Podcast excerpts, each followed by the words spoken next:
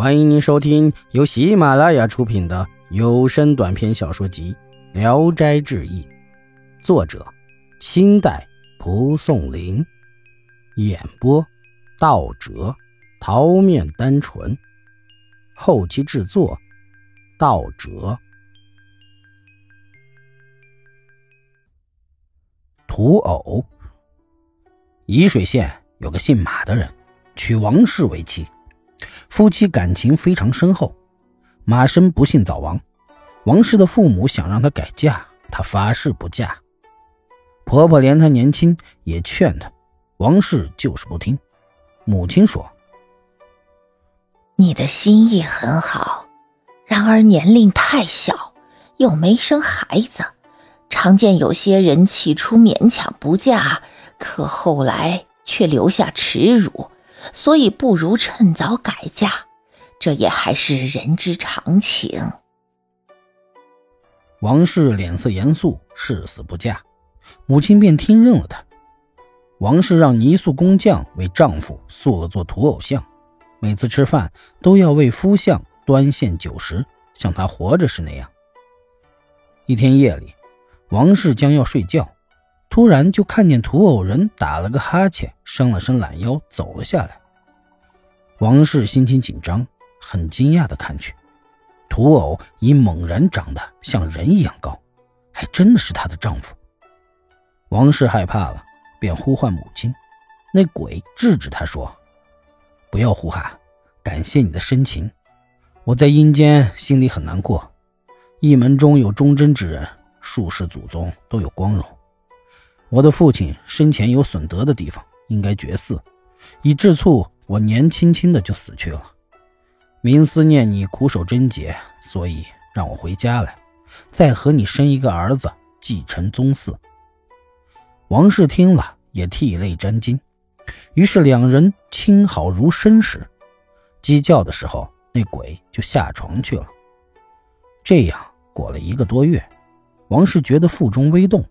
鬼这才哭着说：“阴间的期限已经到了，从此永别了，就此绝迹。”王氏起初没有对人说过，不久，腹部渐渐胀大，不能再隐瞒了，就偷偷的把事情的经过告诉母亲。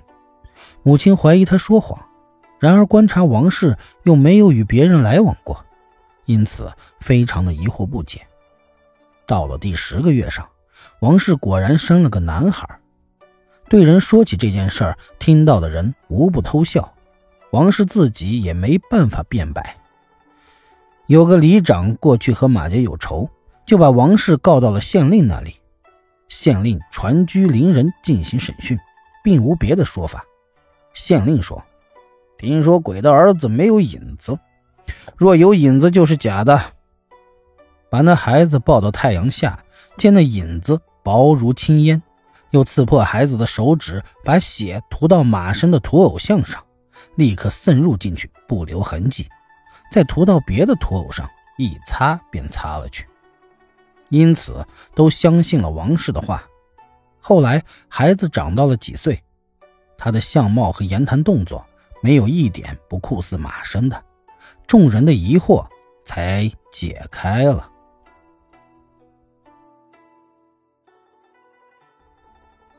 一犬。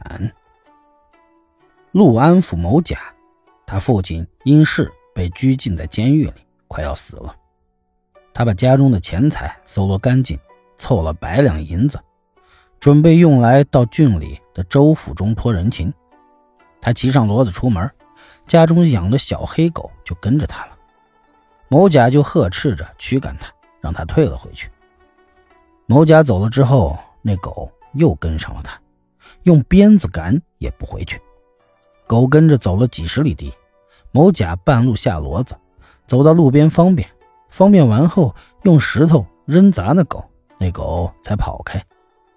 某甲又向前走，那条狗风驰电掣般的又追上来，咬那骡子的尾巴和蹄子。某甲发火了，用鞭子抽打它，那狗不停的鸣叫，忽然就跳到前面。气呼呼地咬那骡子的脑袋，似乎想阻止他的去路。某甲认为这事情不吉利，就更加生气了，骑着骡子调转头来追着驱赶他。看那狗已经跑远了，才拉转骡头，急速的奔驰。来到郡里时，天已经傍晚了。等他一按腰间的钱袋，银子丢了一半，汗唰的一下就流了下来，魂儿都吓没了。他翻来覆去的睡不着，忽然想起那狗叫，定有原因。他早早起来，在城门口等候，开了城门，走出城来，在来时经过的路上仔细寻找。他又想，这里是南北大道，行人多如蚂蚁，丢失的银子哪里还有还在的道理？他犹犹豫豫地来到来时下罗的地方，见到那狗已经死在草丛里，身上出的汗把毛全都湿透了，像刚洗过一样。提起那狗的耳朵一看，那尘封的银子整整齐齐地摆在那里。某甲被这狗的义气。感动了，买了棺材把它埋葬了。人们都称那坟为义泉冢。本集演播到此结束，谢谢大家的收听。喜欢请点赞、评论、订阅一下。